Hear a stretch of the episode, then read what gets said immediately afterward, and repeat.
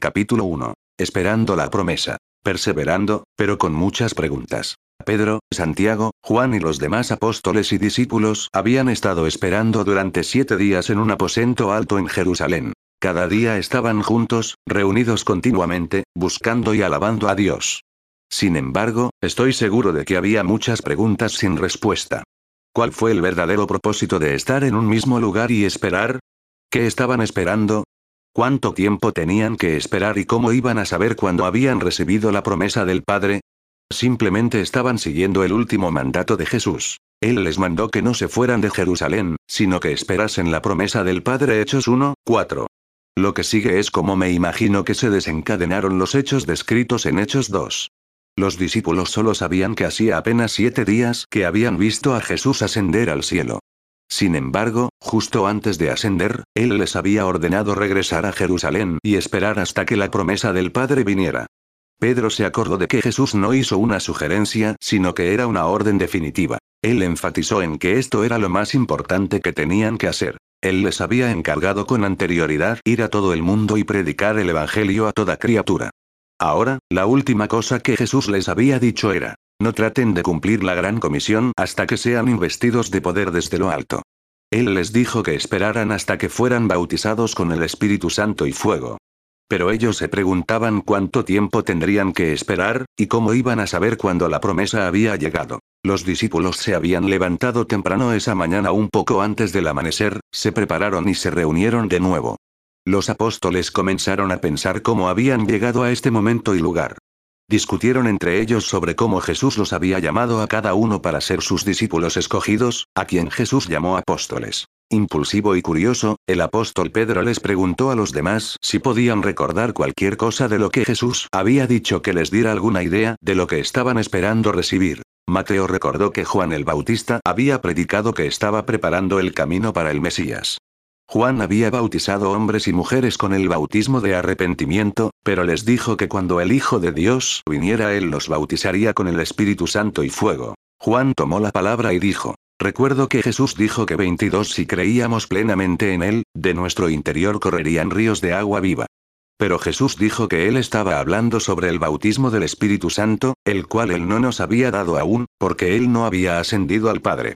Recuerdo que Jesús dijo enfáticamente que era necesario y era mejor para nosotros que Él dejara este mundo, porque si Él no lo hacía, entonces el Espíritu Santo no podía ser dado a nosotros.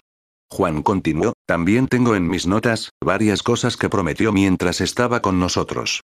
Él prometió que nos enviaría otro consolador, un ayudante divino que traería todas las cosas a nuestra memoria y nos enseñaría una nueva verdad, iluminando nuestras mentes con revelación. Y Él nos daría poder para hacer sus obras.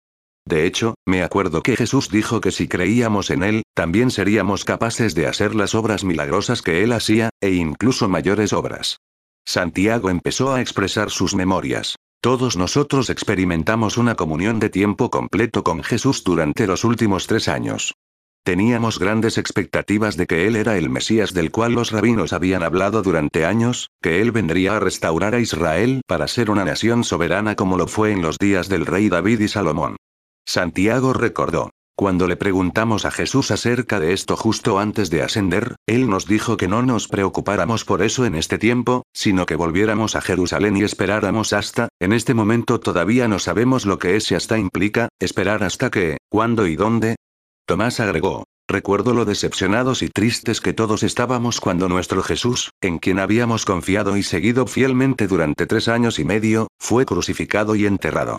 Hizo una pausa, yo estaba completamente desanimado y desilusionado por todo el asunto. Pero después se apareció a muchos de ustedes en su cuerpo resucitado, solo que yo no estaba presente. Cuando ustedes me dijeron que habían visto a Jesús vivo y 23 resucitado, dije, yo no creo que haya resucitado. A menos que lo viera en persona, con los clavos en sus manos y el corte de la lanza en el costado. Tomás continuó, ¿recuerdan cómo se apareció otra vez?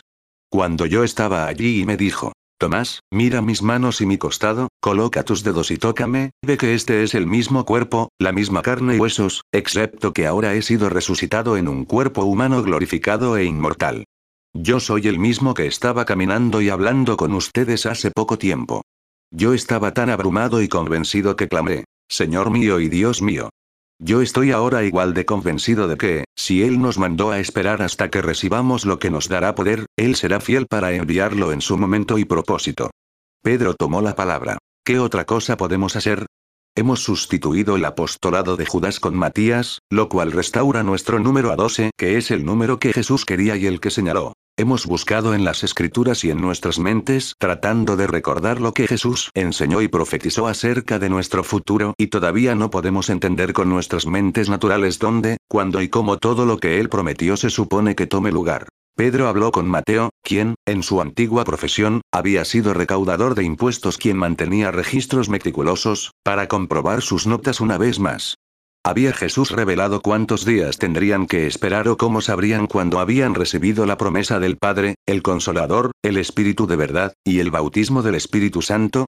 Todas estas declaraciones son descriptivas, sin embargo no sabemos si se trata de varias experiencias diferentes o nombres diferentes para una sola experiencia que se recibirá durante un evento, dijo Pedro. Preparación para una visitación soberana. Después de toda la confusión, asombro y discusión, el grupo decidió que, habiendo permanecido juntos todo este tiempo, podían perseverar en el mandato de Jesús y seguir esperando, a pesar de cuántos días o semanas pudieran pasar antes de que todo aconteciera. El apóstol Juan, el animador, exhortó a todas las personas, unámonos y comencemos a celebrar, porque este es nuestro día de Pentecostés. Nuestros compatriotas judíos han venido de las naciones a Jerusalén para celebrar en este día. Este debe ser un día de regocijo y celebración. Juan continuó explicando sus pensamientos a los 120 reunidos. La fiesta de Pentecostés tiene lugar 50 días después de la Pascua. Jesús fue crucificado y estuvo en la tumba por tres días y tres noches. Luego se levantó de la tumba y se nos apareció muchas veces durante los siguientes 40 días, y fue hace siete días que nos reunió a todos juntos en el Monte de los Olivos.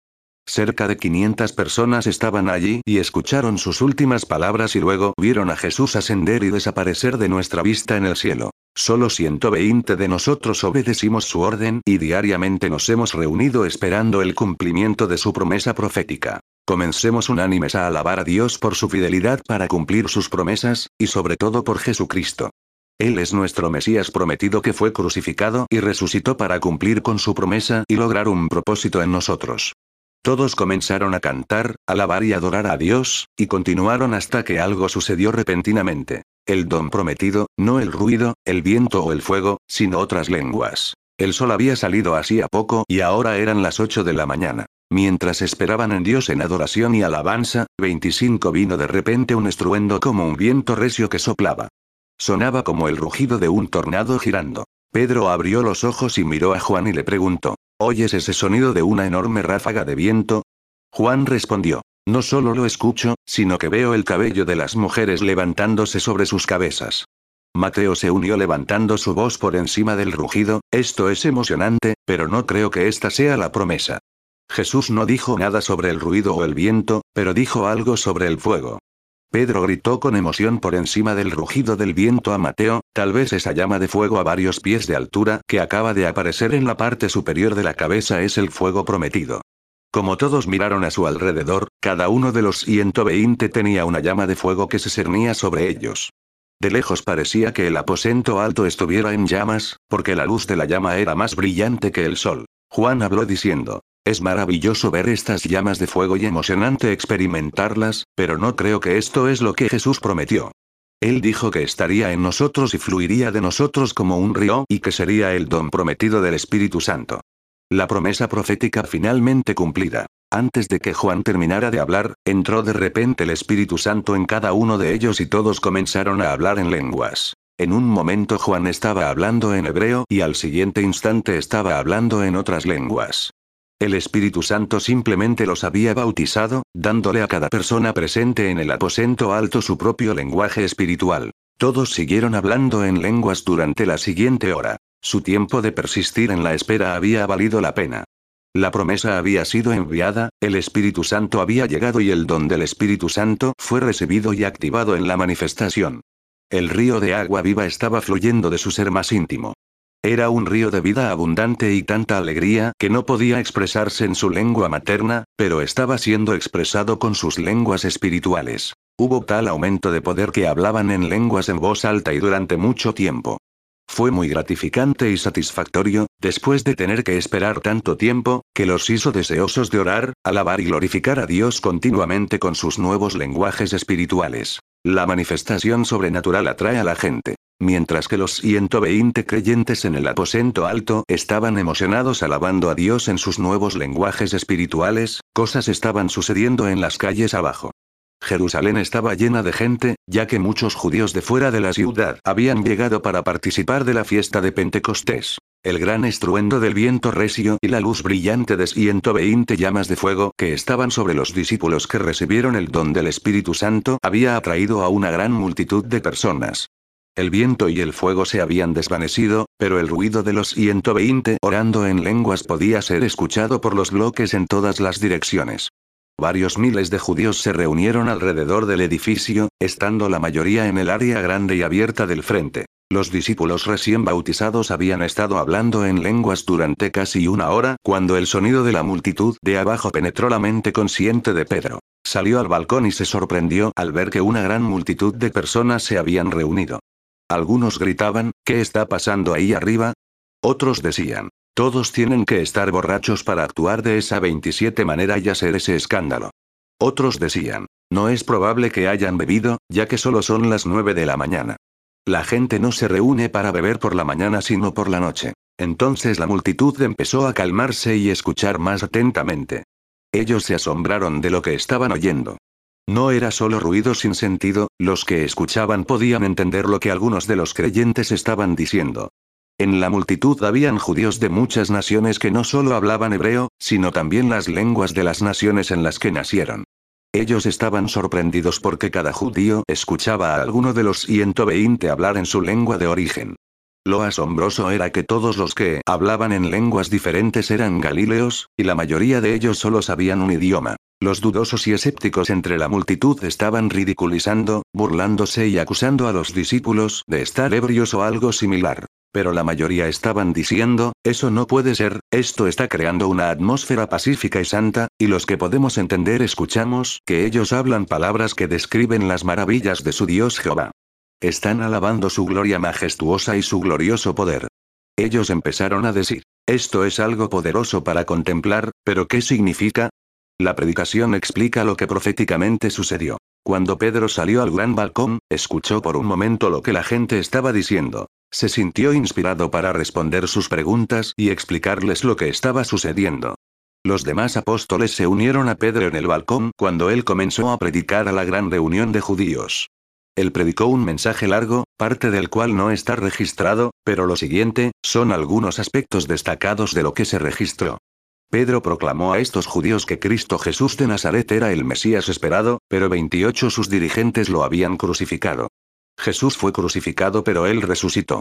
Pedro citó varios pasajes de las Escrituras para probar que Jesús era el Mesías. Luego, proféticamente les explicó. Lo que ustedes están viendo y escuchando es el cumplimiento de la profecía del profeta Joel, lo que Juan el Bautista profetizó y lo que Jesús prometió proféticamente. Él lo explicó de esta manera. A este Jesús resucitó Dios, de lo cual todos nosotros somos testigos.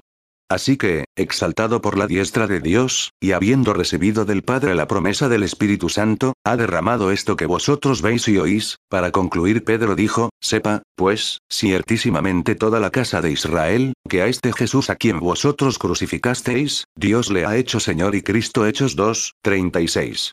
Cuando ellos escucharon su mensaje lleno de unción, gran convicción vino sobre ellos y clamaron a Pedro. ¿Qué vamos a hacer? ¿Qué debemos hacer para alejar nuestra culpa y pecado y recibir el maravilloso don del Espíritu Santo que en ustedes ha sido manifestado?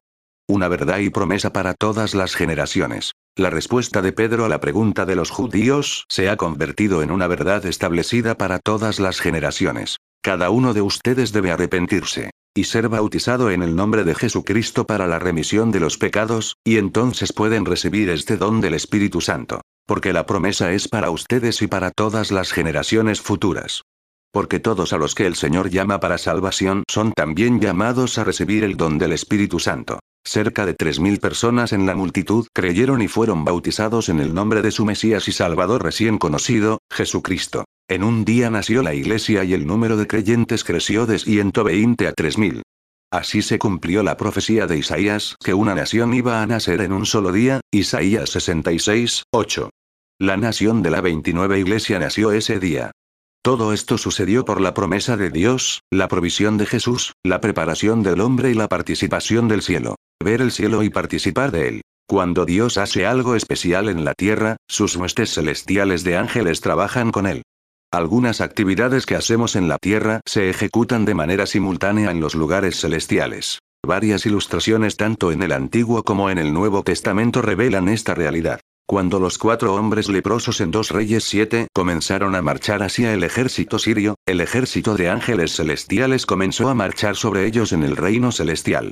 Dios permitió a los sirios escuchar el sonido de un millón de soldados marchando, el sonido de los caballos y carros, y el ensordecedor grito de los guerreros. El sonido era tan espantoso que huyeron para salvar sus vidas dejando todo atrás.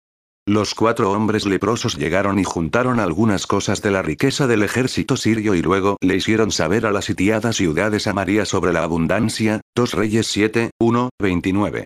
David recibió dirección del Señor sobre la forma de ganar su batalla contra los filisteos. Dios le dijo que él conocería el instante de salir a la batalla, ese momento sería cuando los ejércitos de ángeles celestiales comenzarían a avanzar contra sus enemigos. Esta es la manera en que el rey David conocería el momento en que los ángeles estarían en posición sobre él avanzando hacia la batalla. Él escucharía y vería las copas de los árboles de morera balanceándose hacia adelante como si un fuerte viento estuviera soplando. Cuando David vio esto, él y su ejército entraron en batalla contra los filisteos y obtuvieron una gran victoria.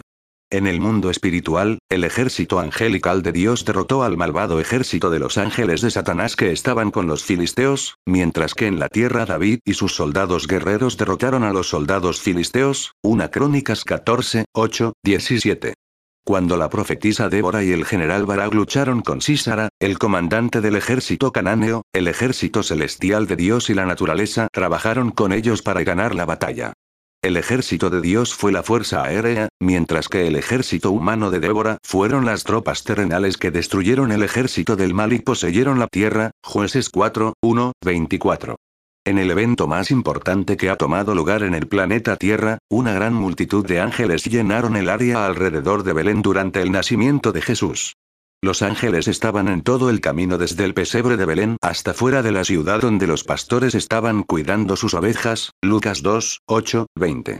Los ángeles son guerreros y ministros para los herederos de la salvación de Dios. La Biblia dice que los ángeles de Dios están encargados de ministrar a los hombres que son llamados para recibir y demostrar su gran salvación, Hebreos 1, 13, 14. 2, 2, 3.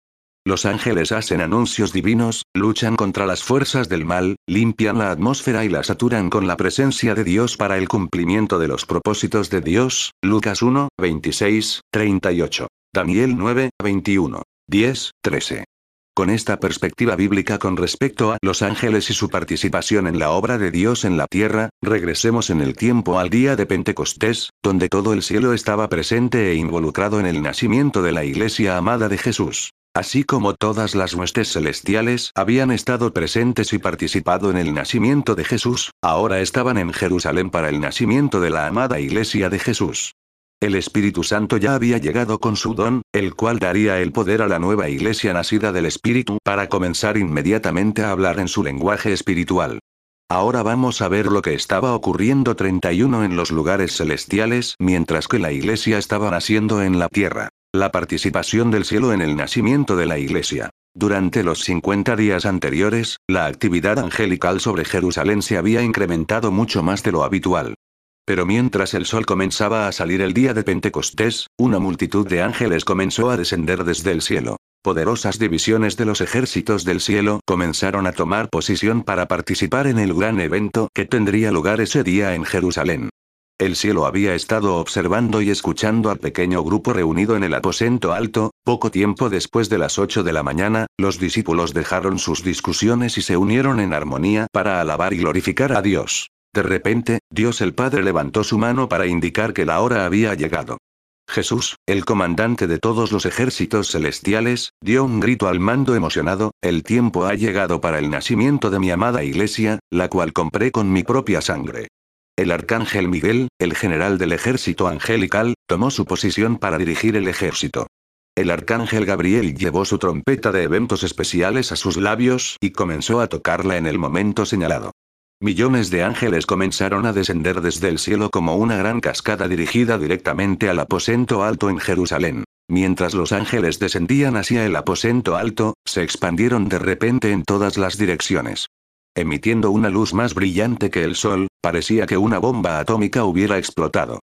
La luz divina removía toda la oscuridad espiritual así como el sol naciente había quitado toda la oscuridad natural. La fuerza del gran ejército de ángeles, moviéndose en todas 32 las direcciones, despejó la atmósfera de todas las fuerzas del mal y saturó el área con la presencia de Dios. Una parte de los ángeles cumplió su labor rugiendo en el aposento, en el viento del espíritu. Otros ángeles llevaron las llamas de fuego, que se colocaron sobre la cabeza de cada uno de los discípulos. El Espíritu Santo inundó el aposento alto y bautizó a todo el mundo, dando a cada creyente, su don de lenguas, lo que les permitió empezar a hablar las maravillas de Dios en un nuevo lenguaje espiritual. El modelo y las prácticas permanecen igual. Cuando Dios dio a Moisés el modelo para el tabernáculo, le mandó que se asegurara de hacerlo exactamente de acuerdo con el patrón. Dios dio a Moisés la ley y todas sus ceremonias, sacrificios y las fiestas, las cuales eran para ser practicadas durante la dispensación, o la era de la ley. La dispensación de la ley terminó cuando la dispensación o la era de la iglesia comenzaron. La ley se convirtió en la antigua alianza de Dios con su pueblo israelita, mientras que la nueva alianza de Dios fue con su nuevo pueblo llamado la iglesia.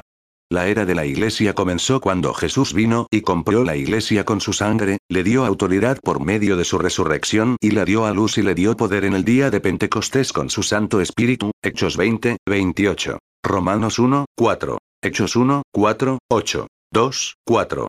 La era de la iglesia mortal continuará hasta la segunda venida de Cristo Jesús. Cuando Jesús regrese, Él resucitará y trasladará a la iglesia mortal a la iglesia inmortal. El patrón, los principios y las prácticas espirituales que son establecidos en el comienzo de un nuevo pacto de Dios permanecen iguales mientras que el pacto esté vigente. Todas las enseñanzas, prácticas y experiencias espirituales de la Iglesia, registradas en el Nuevo Testamento de la Biblia, son para toda la era de la Iglesia mortal. La Iglesia comenzó con sus miembros hablando en lenguas, los creyentes han seguido recibiendo el don del Espíritu Santo con la habilidad de orar en un lenguaje espiritual, y la Iglesia terminará orando en lenguas. Hablar en lenguas fue una práctica que se estableció en la fundación de la Iglesia. 1 Juan 5, 8 dice que hay tres cosas que dan testimonio en la tierra. La sangre, el agua y el espíritu. El testimonio de la sangre de Jesús viene con el bautismo de arrepentimiento, el testimonio del agua viene con el bautismo en agua en el nombre del Señor Jesús, el testimonio del Espíritu viene con el bautismo del Espíritu Santo. La doctrina del bautismo es la tercera de las seis doctrinas principales de Cristo, las cuales son los bloques del fundamento de la fe cristiana, Hebreos 6, 1, 2. Los tres testigos y bautismos siguen siendo válidos y son prácticas actuales en la Iglesia. El don de la oración en lenguas viene con el bautismo del Espíritu Santo.